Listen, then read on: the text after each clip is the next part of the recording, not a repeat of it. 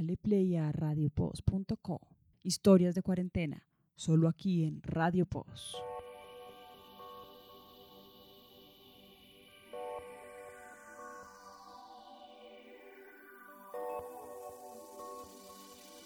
Hola a todos, bienvenidos de nuevo a un episodio más de Radio Post Relatos de Cuarentena. Hoy estaremos nuevamente Marty, Lu, Nati Will y quien les habla Julie hablando de una de mis grandes pasiones, la música. Y bueno, no está de menos decir que felicitaciones chicos, hemos llegado a nuestro podcast número 10.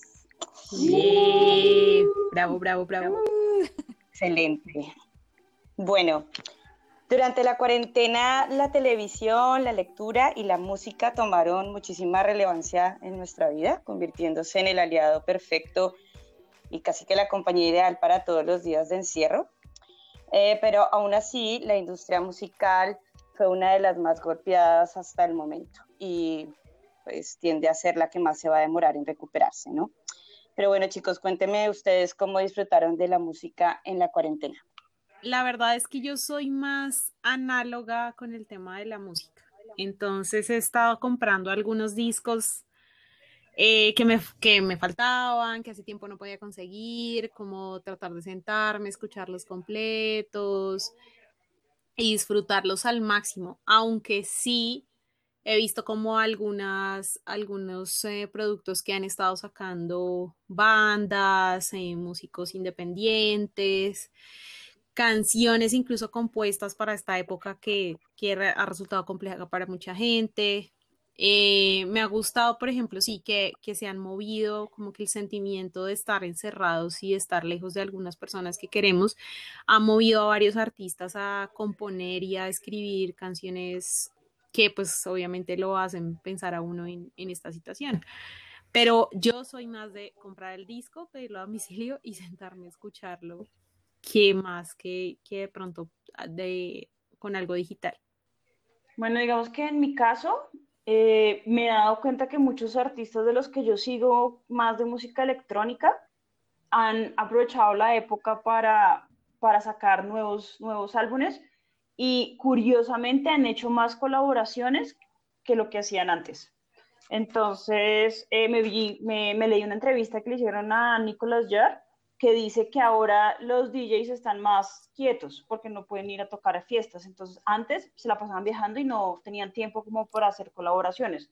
Ahora, como están en sus casas eh, aburridos, pues tienen más tiempo para poderse conectar con otros y, y están haciendo más colaboraciones que antes eh, en la música electrónica. Entonces, él dice que esto va a ser un hito porque en otros géneros se, se hace mucho colaboración, pero pues en la música electrónica no es tan fácil hacerlo o no es tan común. Entonces, que ahora, a partir de la cuarentena, se van a empezar a ver un montón de, de alianzas en este tipo y pues me parece súper interesante.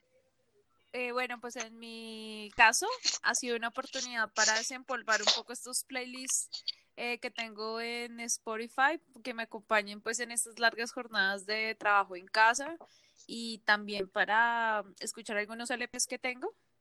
Eh, si bien no soy pues una coleccionista, pues ahora que uno pues en teoría tiene un poquito más de tiempo, pues ponerse a escuchar un poco esa, esa musiquita en ese formato.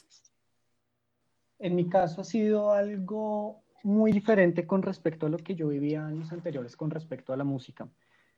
Tal vez el tema de cuarentena, el hecho de estar eh, trabajando un poco más o tener, de cier tener ciertas preocupaciones, ha hecho que no sienta esa conexión con la música he tratado de buscar, como lo hacía generalmente en los años anteriores, y era encontrar un disco que definiera este año, pero no ha sido posible.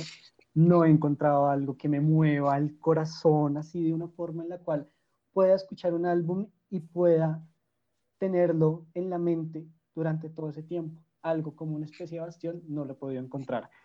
Es por eso que he tenido que recurrir en parte a tiempos pasados y a tiempos mejores en los cuales he podido encontrarme o revisitar bandas o revisitar producciones que me han movido en ese momento. Esa ha sido mi dinámica. No he podido encontrar algo nuevo que me llame la atención porque ha sido como una escucha y ya. Entra por un oído y sale por el otro. Tal vez Lo único que me ha servido es esa parte nostálgica, porque no he podido realmente ver en la música que se ha hecho en este año algo eh, que, que, me interese. Estaba viendo mi perfil de Last y me encuentro que es parte como de bandas que han sido como han sido importantes para mí en los años anteriores. Tal vez lo único nuevo que me ha llamado la atención es lo de Lady Gaga y de ahí en adelante no he encontrado nada más. Así que pues por ahora este 2020 en la parte musical ha sido muy retro, por decirlo de algún modo, pero en vista a este presente y al futuro no he encontrado nada. Bueno, para mí eh, también me he reencontrado con mis discos. Cuando estuve haciendo teletrabajo tenía la oportunidad de poner un disco a todo volumen y escucharlo completo y para mí eso es un placer.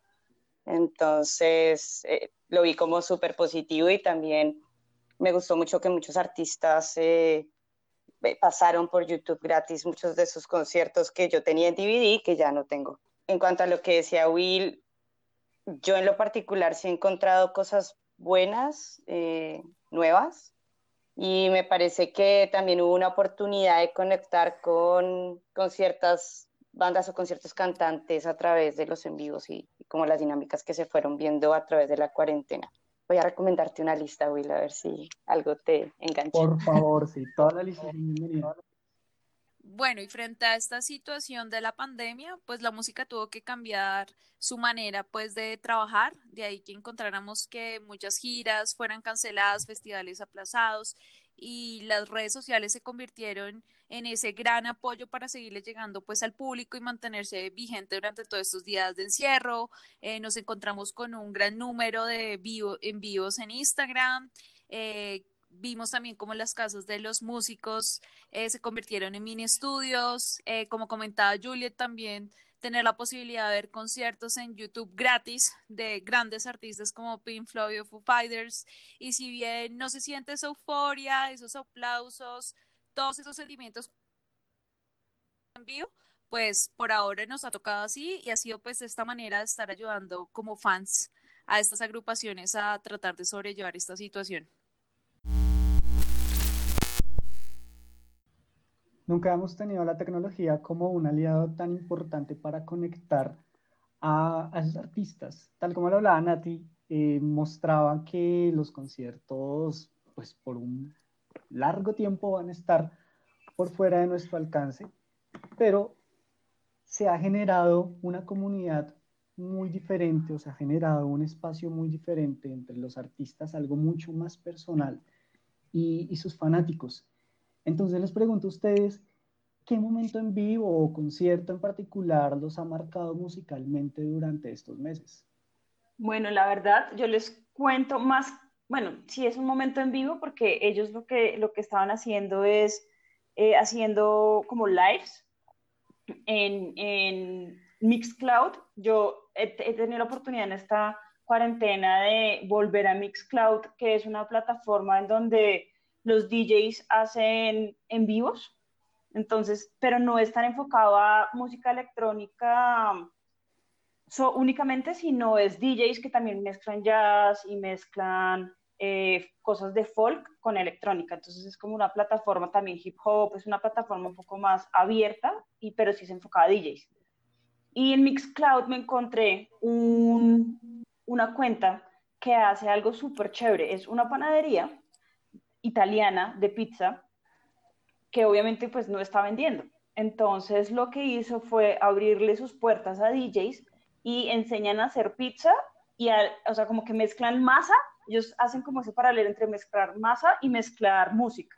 Entonces dividen la pantalla en dos y por un lado están enseñando a hacer pizza y pan y diferentes como cosas con masa y en el otro lado está eh, el DJ mezclando música.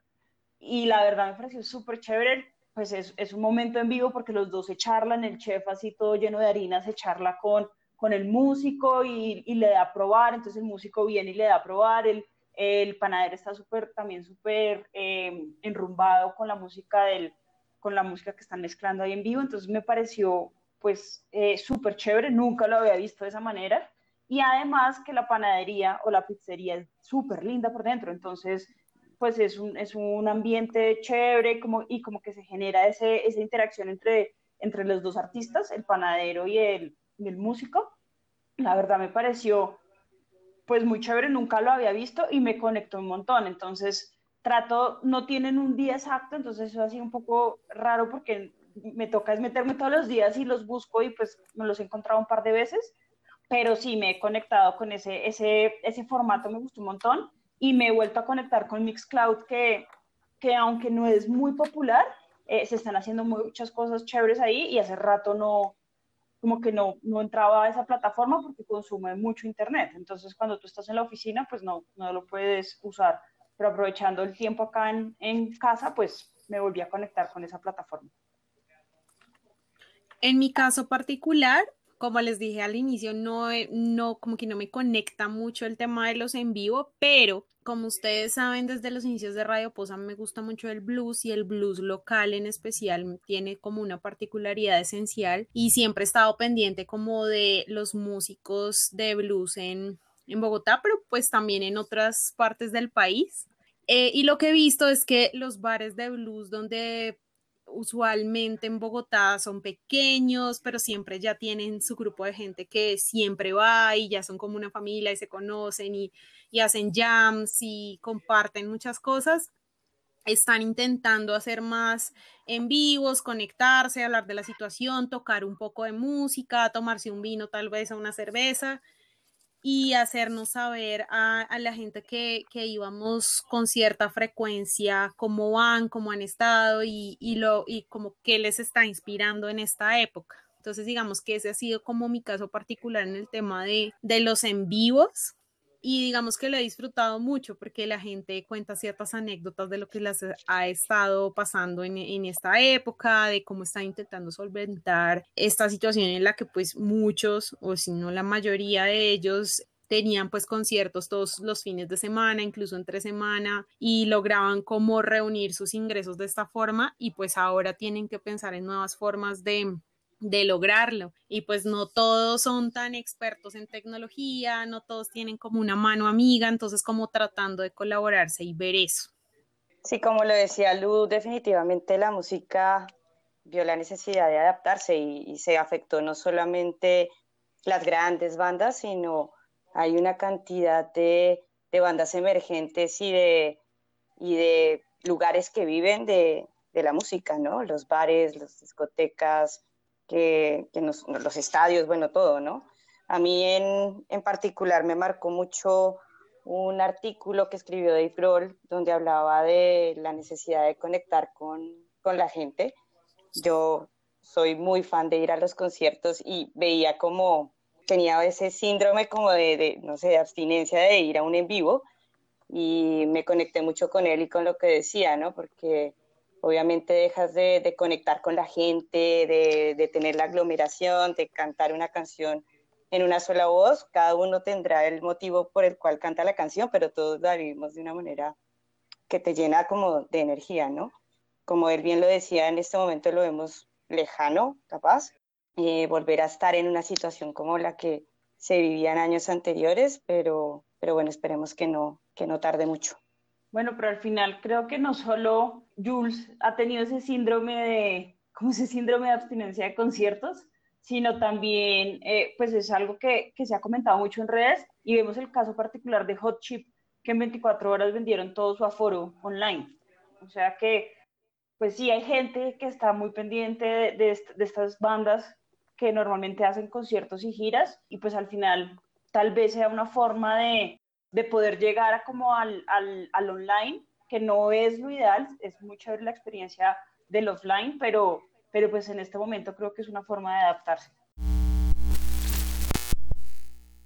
Y viendo un poco más la realidad o acercándonos más hacia, hacia Colombia, me gustaría que Nati nos contara un poco, basada como en, en, en su investigación, sus trabajos de investigación enfocado en música, cómo cree que, que este momento en, el que tenemos que cambiar todas nuestras dinámicas para consumir la música eh, va a influir en, la música colombiana? Bueno, es que creo que pues esta pandemia ha afectado mucho a los músicos, si queremos hablar de, pues, de este segmento del mercado de música colombiana, porque pues muchos de ellos dependen de presentaciones en ciudades capitales o también pues giras internacionales y al existir esta situación pues a muchos se les ha eh, cancelado pues sus giras y de alguna manera pues como su ingreso, ¿no? Eh, hace 15 días tuve la oportunidad de hablar con el maestro Abelardo Carbonó, que, que sospechosamente es muy famoso bueno, no sospechosamente, sino curiosamente es la palabra, eh, es muy famoso en Europa, particularmente en Alemania y en Francia sus sonidos, pero aquí en Colombia pues es reconocido en Barranquilla, pero no más. Y pues la propuesta de él es eh, lo que él llama como un Caribe, como sonidos del Caribe eh, psicodélicos y, demás. Entonces esta persona pues está ahora, pues imagínense, sin poder tocar pues como sabemos mucho, si no hay como un buen manager, eh, pues sus condiciones eh, laborales pues no son las mejores, y no conoces mucho este tema de pues menos.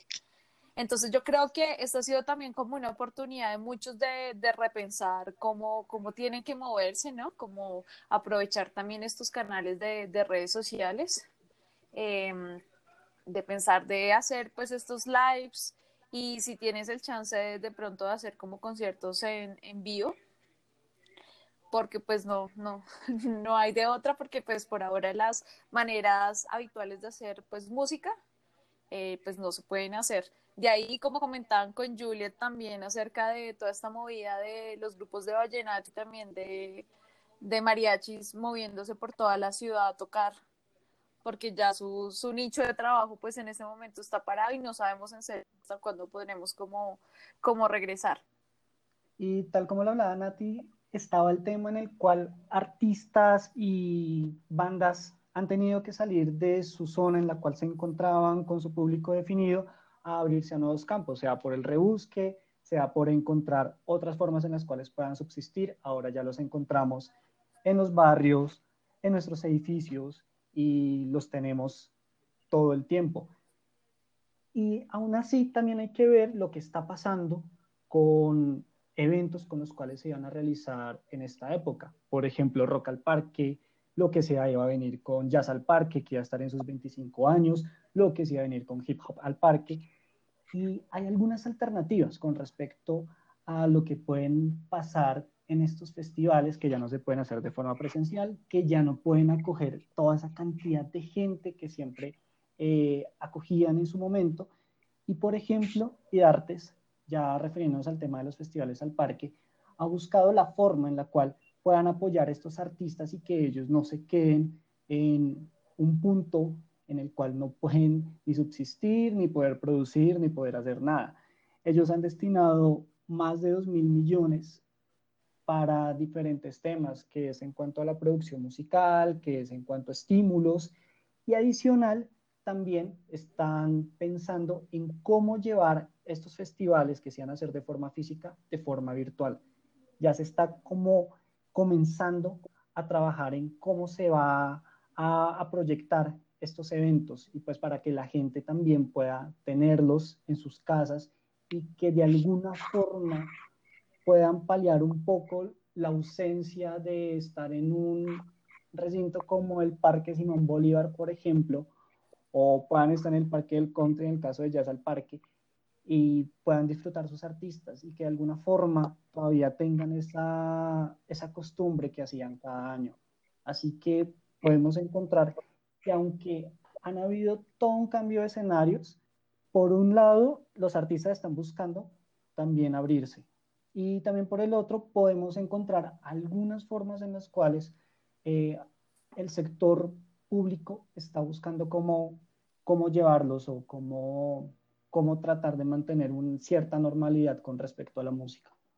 Sí, es que es un tema complejo porque, porque pues parte, gran parte de los, de los ingresos de las bandas y los productores y demás son los shows en vivo y han tenido pues que darle vuelta a muchas cosas. Sin embargo, visto que ya en algunos países, devolviéndonos otra vez como a nivel mundial, en algunos países ya ya el tema se está moviendo un poco, están viendo eh, cómo sería un concierto en un lugar al aire libre, qué tipo de espacios se tienen que hacer. Por ejemplo, hace poco vi una noticia de Reino Unido de, de Sam Fender que presentó su show en, en, un público con, como con distancia y entonces cada, digamos que se tenían que comprar unos palcos en los que caben entre dos y tres personas pero me imagino también que eso implica una serie de gastos adicionales y también de costo para el consumidor que es bastante alto, eh, me imagino, en relación a lo que usualmente uno podía acceder anteriormente en un, en un concierto.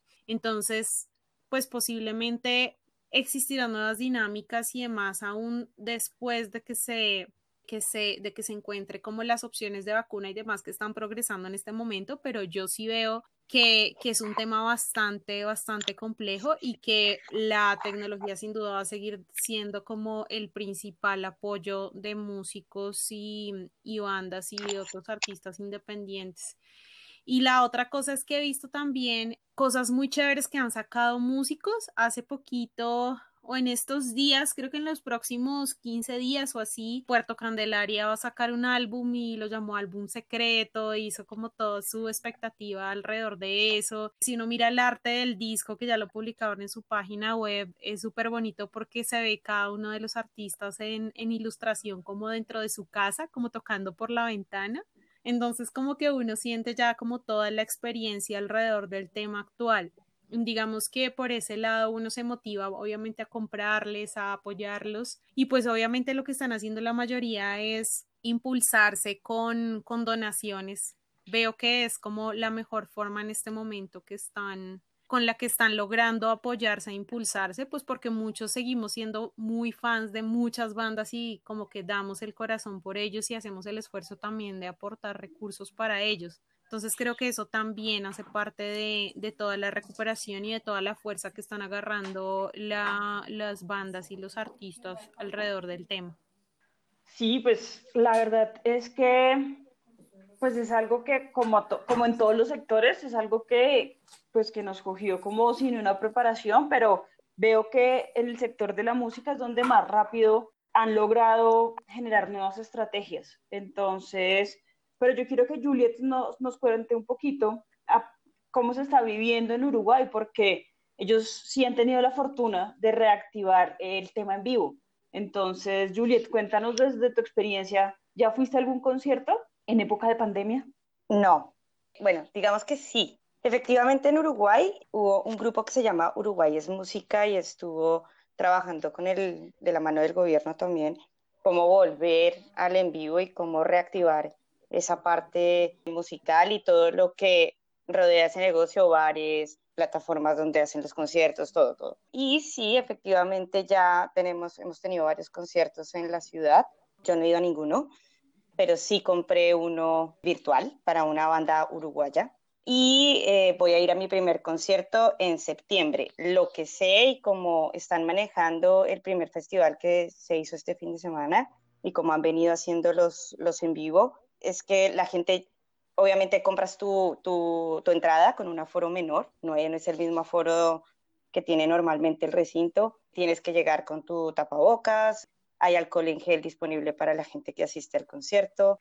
Y bueno, como que se respeta el tema de la distancia y hay mesas en el lugar en donde te, te sientas, no estás eh, como de pie libremente como sería en un show para evitar la, la aglomeración, ¿no? También aquí se han hecho muchas, un poco lo que hablaba Lu, de mm, como muchas cuentas y muchos patrocinios para apoyar y con donación apoyar como a la industria musical en, en Uruguay. Y bueno, como ella lo decía, cuando a uno le gusta la música y quiere apoyarlos de alguna otra manera, trata de, de hacerlo, ¿no? Hay mucha gente que está muy golpeada por, por esta situación y obviamente no es solamente el cantante el que está en tarima, sino hay un montón de gente atrás que también depende de esto y que, y que vive de, de la música, ¿no? Como lo decía al principio, los bares, los en vivo chiquitos, porque no es solamente el concierto grande del artista que es súper famoso, sino hay mucha gente que, que, que, vive de la música. Entonces sí, Sí, es lindo también saber que en septiembre voy a poder ir a un en vivo. Tengo mucha expectativa, les contaré cómo me va. Pero claro, es rarísimo también, ¿no? También porque no, no, es, no es un en vivo normal, pero les estaré contando cómo, cómo me va. ¿Y, ¿Y a qué concierto compraste? O sea, ¿a qué concierto vas a ir? Voy a ir al concierto de una persona que se llama Cristian Cari. Él es un cantante uruguayo y es el cantante principal de una banda que se llama La Triple Nelson. Él en particular, yo les en el primer capítulo de Red pues les hablé de él porque él durante toda la pandemia hizo noches de cuarentena y se dedicó a cantarle a la gente durante una hora en vivo. Y eh, a, a, Tinta le encantaría porque es súper blusero, súper jazzero también y bueno, voy a ir a verlo a él. Ay, muy chévere. ¿Y en qué concierto compraste online? Eh, también de la Triple Nelson, de él, la más fan del mal. Pero también compré uno de No Te Va a Gustar, que era en realidad como un festival. Obviamente todo lo que acá se ha visto ha sido muy, muy uruguayo, ¿no? Están apoyando mucho la industria local, pero también estuvo el de semana pasado, si no estoy mal, estuvo el Cosquín si no me equivoco, el Cosquín Rock de Argentina, que también estuvo buenísimo y ya salió muy buenos videos. O sea, como que en Argentina también se está viendo un poco lo mismo, ¿no? A eso me refiero. Saben, yo, yo tenía comprados las entradas para el Jamming Festival, que usualmente se hace febrero, febrero, febrero o marzo, a veces como entre marzo y abril, más bien vamos, ya tenemos la costumbre con mi hermana, que es nuestro plan de hermanas, de que vamos a ir de aquí en adelante a todos los jamming, solo ella y yo. Y ya teníamos las entradas compradas, ya sabíamos dónde nos íbamos a quedar, todo, y bueno, pasa esto. Lo que hicieron ellos fue moverlo al mes de noviembre de este año, pero cuando se dieron cuenta que la cosa va para largo, decidieron moverlo al 2021. Pues uno queda como aburrido, pero a la vez uno entiende eh, finalmente yo no me voy a exponer, digamos, a muchas cosas y también entiendo que en, los, en la zona en la que lo hacen, que es casi llegando a Girardot, imagina cómo pueden digamos, generar ese tema de bioseguridad y todas las normas y hacer que la gente de, verdad las cumpla cuando son entornos en los que se consume licor, bueno, en fin. Entonces, digamos que no creo que es, no creo que sea tan fácil, pero, pero a, mí pues en, el caso de Colombia yo creo que nos tocará esperar y esperar bastante y lo que venga más próximo será como con un distanciamiento súper aplicado, porque no veo, digamos que a, nivel colombiano he visto por ahora como, como cosas para en vivo que estén, que, se acerquen a, una fecha conocida, pues. También yo esperaba Caifanes para el jamming. No. sí estaba esperándolo. No había comprado la boleta. Yo había dejado como voy al rato, voy al rato, voy al rato y nunca la compré. Al momento en el que aplazaron en marzo dije, bueno, esperemos a ver lo que pasa con el virus, si esto ya termina y pues podemos verlo en noviembre, pero no. Y así se dio aplazando. Al igual también con Stereo Picnic no había comprado ninguna boleta, estaba esperando poder comprarla y fue la misma situación cuando se terminaron aplazando estos conciertos, que casi que no lo hacen, yo pensaba, bueno, vamos a esperar, a final de año ya todo va a estar normalizado, todo va a estar bien. Y ahora es cuando me pongo a pensar, ¿cómo, en qué momento va a ocurrir eso? Por encima de los espectáculos está primero la salud de todos. Y si nosotros nos vamos a arriesgar por un concierto, pues creo que todavía nos falta un poquito de sentido común. En México se demoraron también. En México hubo momentos en los cuales todo seguía normal, aunque ya estuvieran en pandemia, hasta que ya en un punto las bandas ya no decidieron volver, eh, los espectáculos también decidieron cancelarlos y en esas estamos. Creo que va a pasar un largo tiempo y es muy afortunada, pero muy, muy afortunada, en este caso Julie, de poder al menos estar en un lugar donde pueda haber su, su, banda con las medidas normales de bioseguridad, pero que ya pueda encontrarse con algo así. Creo que para nosotros va a ser una incertidumbre todo este tema. Tal vez suene algo pesimista, pero también resulta un tema de cuidado para todos. Al final, digamos que ese modelo que cuenta Juliet, a mí me parece me parece que también, que también está chévere. Pues yo no soy muy de irme a meter allá a las multitudes y primera fila y que me empujen y que eh, me, me, me, metan contra la, contra la reja. Yo sé que hay gente que sí le gusta esa adrenalina, pero yo no soy muy de, esa, de ese tipo. Me parece súper chévere uno poderse sentar, ver su banda con, con un traguito, conversarlo obvio, hay conciertos de conciertos, ¿no? Pues no me imagino una rumba electrónica así, pero hay conciertos de conciertos y creo que es una nueva forma de disfrutarlo, o sea, es una nueva experiencia de disfrutar la música desde, desde otro giro. Sí, completamente. La verdad es que, como lo dice Will, me, me siento afortunada, pero también pienso mucho en mi país, chicos, no crean. Y, y, no, es, no es fácil verlo desde acá, ¿no? La situación que se vive allá. Yo espero que que se mejore y salgan pronto de, de, esto. Yo tengo fe de que sí va a ser así y que el otro año vamos a poder ir a muchos conciertos felices. Julie, tienes que tomar muchas fotos y contarnos luego tu experiencia. Claro que sí, así será. Bueno, pero ahora escuchemos a Andrea Melo. Ella es colombiana residente en México y trabaja como promotora para OCESA. Así que ella nos puede dar una mirada más cercana de qué ha pasado con la industria musical y con la música en tiempos de pandemia.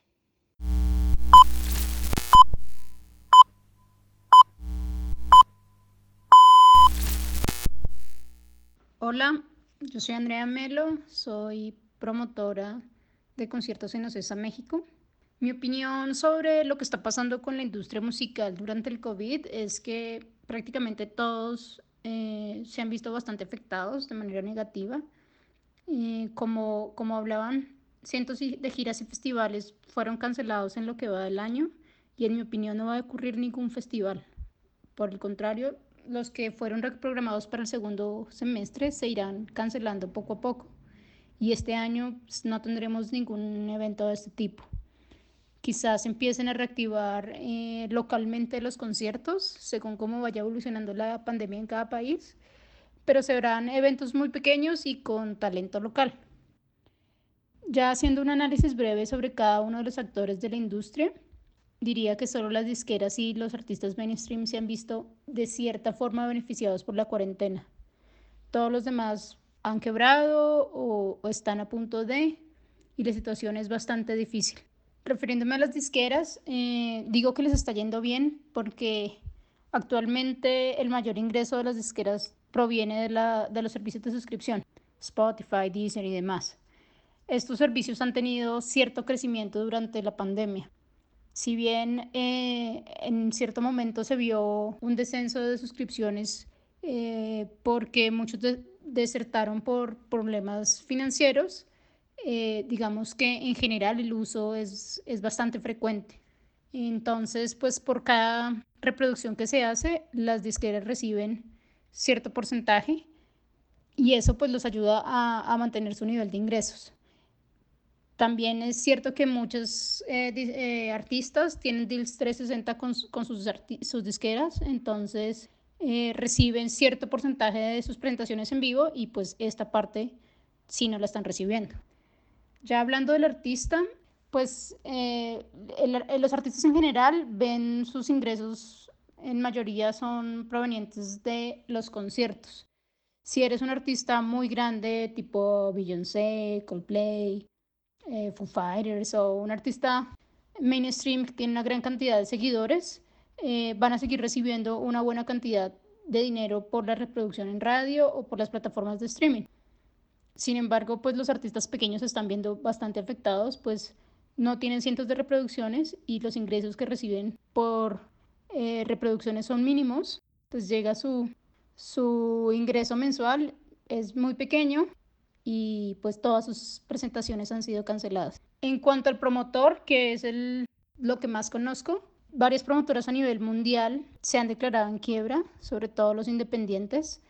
Eh, muchos están tratando de buscar negocios alternativos, están haciendo venues eh, para hacer conciertos en automóviles o están buscando conciertos en streaming, otro, otro tipo de, de, de maneras de promover artistas locales. Eh, incluso las más grandes como Live Nation han tenido que reducir sus nóminas, han mandado a muchos empleados a descansar eh, temporalmente o los han simplemente liquidado. Esto se debe a que pues las promotoras no tienen un gran ahorro, ¿no? Sobre todo pues las medianas o pequeñas. Eh, los márgenes que dejan los conciertos son muy pocos y pues sin conciertos este margen no existe.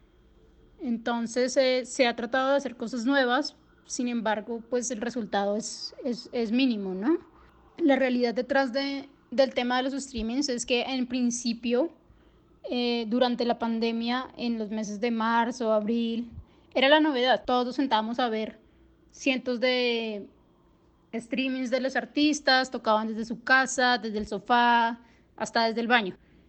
Y después eh, empezamos a ver retransmisiones de viejos conciertos.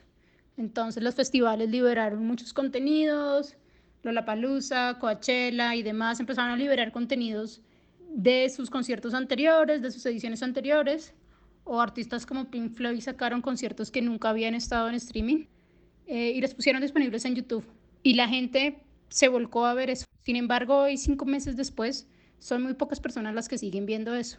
Y cuando ya piensas como promotor o como artista en monetizar este tema, se vuelve algo muy difícil, porque qué fan ahorita que ya durante tres, cuatro meses consumió estos productos gratis, se va a voltear y va a pagar por eso. Son muy pocos. Además, ¿qué le estás ofreciendo de nuevo? Ahí está el reto, eh, saber ofrecer algo diferente para, por streaming, tanto como artista como promotor. En cuanto al tema de los conciertos con capacidad de reducida, se ha hablado de que conforme vaya evolucionando la pandemia en las diferentes ciudades se va a ir permitiendo abrir los venues con el 30, el 50% de capacidad pero desde aquí hay que analizar el tema de los costos. Abrir una sala de conciertos tiene unos costos fijos. Tienes que pagar la luz, tienes que pagarle a las personas de logística, a las personas de limpieza, al staff de producción. Tiene ciertos costos que no, que no van a depender de la cantidad de boletos que vendas. Y si la taquilla se está viendo reducida. Si puedes vender el 30% de tu capacidad, pues estás recibiendo el 30% de los, de los ingresos que normalmente recibes por hacer un evento, así lo vendas, así lo agotes completamente. Esto sin contar que hay nuevas reglamentaciones de sanidad donde a todos tus empleados tienes que ponerles un tapabocas o tienes que mm, sanitizar eh, el, el, lugar antes, de, antes y después de cada función. Todos estos son costos nuevos que nunca habían sido considerados y que generan una carga para el promotor. Hace un mes más o menos salió un artículo donde decía que el dueño de un venue en Inglaterra contaba que había hecho un concierto de Frank Turner.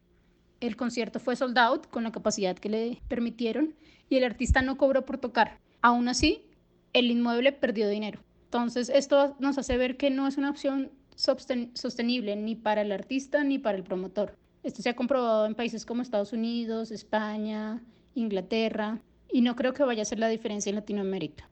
También hace, hace poco se inauguró el primer venue con distancia social. Es un venue al aire libre que tiene corrales para grupos de máximo cinco personas. Este, eh, este nuevo concepto se originó en Inglaterra, en Newcastle, y se llama el Virgin Money Unity Arena. Se han presentado artistas como Tudor Cinema Club o Sam Fender y tienen anunciados hasta conciertos de mediados de octubre. Quizá esta es la mejor solución. Esto puede ser el futuro durante los próximos seis meses y va a depender, por supuesto, del apoyo de los fans que asistan a los eventos y que asistan repetidamente, no que vayan una sola vez a vivir la experiencia. Y también al involucramiento de las marcas. Claro que los patrocinadores serán quienes hagan sostenible este modelo de negocio. Y adicionalmente, hay que tener en cuenta que esto se va a restringir a lo que hay en el país. ¿no? En Inglaterra estarán Em, artistas que residen ahí, en Estados Unidos, en Colombia propiamente, pues serán artistas locales. Luego están los agentes. Muchos no saben, pero existe un rol llamado agente de booking, que es quien se encarga de venderle al promotor los eventos o los artistas para presentar los conciertos localmente. Entonces existe un agente que se encarga de X artista y tiene un territorio autorizado y él es la única persona que va y vende a este artista en, ese, en esos territorios. Este rol ha sido uno de los grandes afectados también, pues ellos trabajan por porcentaje. La mayoría de agentes tiene un salario básico muy, muy bajo y un porcentaje de comisión por cada show que venda. Estamos hablando de que venden cientos de, de conciertos en el año para muchos artistas y así generan sus ingresos. En esta situación, muchas de las agencias más famosas eh, del mundo han tenido que despedir a muchos de sus empleados o los han suspendido temporalmente. Eh, y pues a los pocos que quedan sin comisiones, su salario es mínimo. Luego están las salas de conciertos, y están por supuesto completamente inactivos. Muchos de los lugares de conciertos donde, donde están, donde operan, son, son sitios arrendados y pues esto implica que tienen ciertos costos operativos que tienen que sostener. Ahorita estando totalmente cerrado, lo más posible es que su endeudamiento aumente y todos estos lugares tengan que cerrar. Esto a largo plazo va a generar un gran retroceso en el crecimiento de la escena local, pues en las salas de concierto es donde vienen los artistas en desarrollo a acercarse a su público y no tendrán este espacio. Y por último, pues los que todo el mundo olvida, los que nunca nadie recuerda, y son los crews tanto del artista como del promotor. Existen ciertos de personas que trabajan detrás de los conciertos. Eh, estas personas por lo general no son, no son visibles, son invisibles para el fan. Están los backliners, los ingenieros de audio, los ingenieros de luces, stage managers, stage hands, personal de logística, y eso solo por nombrar algunos. La mayoría de estas personas son freelance y ganan por cada evento. Entonces, no habiendo evento, no ganan nada.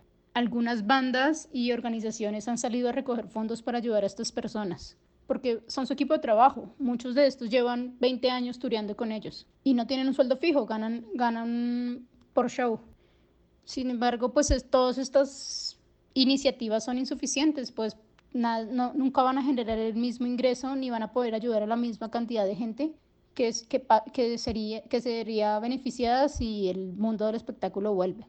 Estas personas no tienen salario fijo, por lo mismo no tienen cesantías, no tienen seguro de desempleo y al mediano plazo muchos de estos van a terminar dedicándose a otros negocios o van a estar vendiendo empanadas o postres. Es la realidad, lo he visto aquí y muchos de los compañeros que trabajan conmigo lo están haciendo. Eso por resumir como todos los agentes de la industria, lo que podemos ver es que el, impacto en general es negativo para todos. Eh, sin embargo, creo que el entretenimiento volverá en algún momento su nivel. Posiblemente no sea en un año o dos, lo más probable es que esto nos cueste de tres a cinco años. Por un rato tendremos que vivir en un mundo virtual o con distanciamiento social. Eh, no podremos tener esa experiencia de estar en un festival todos uno junto al otro. Pero recordemos que la música es el ingrediente especial que genera felicidad y reúne a la gente y nada podrá reemplazarlo.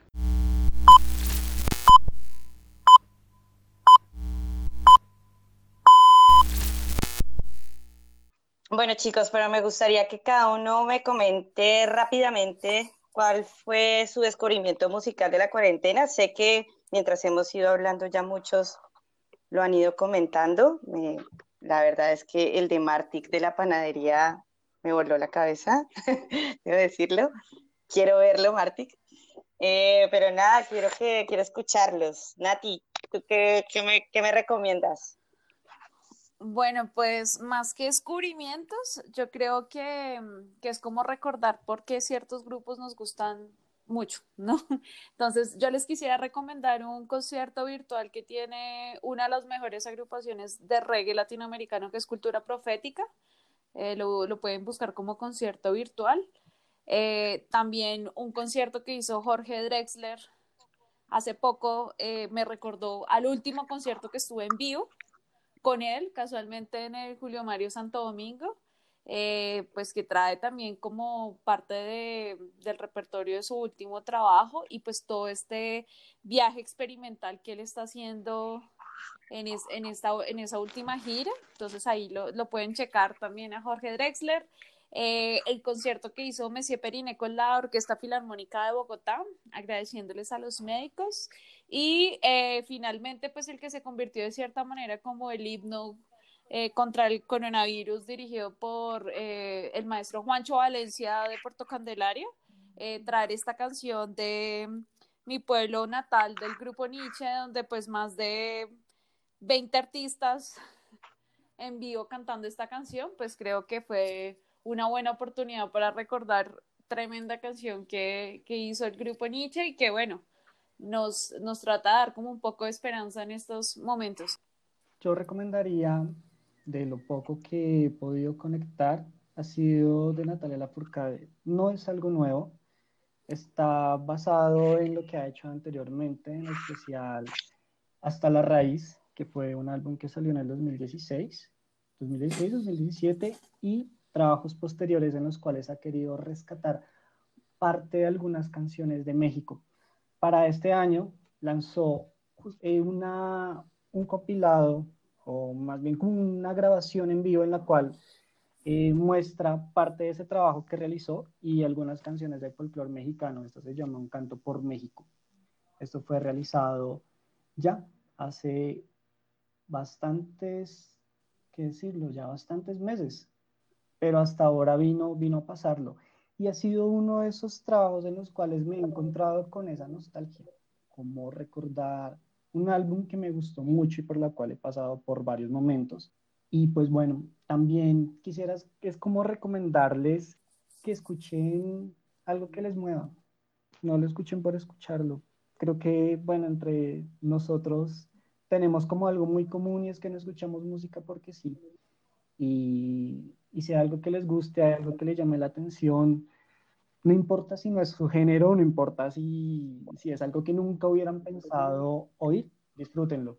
Yo les puedo recomendar, bueno, es nuevo para mí, no es algo que haya salido recientemente, pero hay una banda de neo soul, creo que es el género, eso es nuevo para mí, que se llama Hiatus Coyote no, sé si lo estoy pronunciando bien, y son, son bastante particulares. Yo, en lo personal, a mí me gusta mucho encontrar bandas que no se parezcan a lo demás, gente que le gusta innovar, que le gusta hacer cosas que yo nunca antes había escuchado, y creo que ellos sacan, la sacan del estadio, pero muy, muy tremendamente.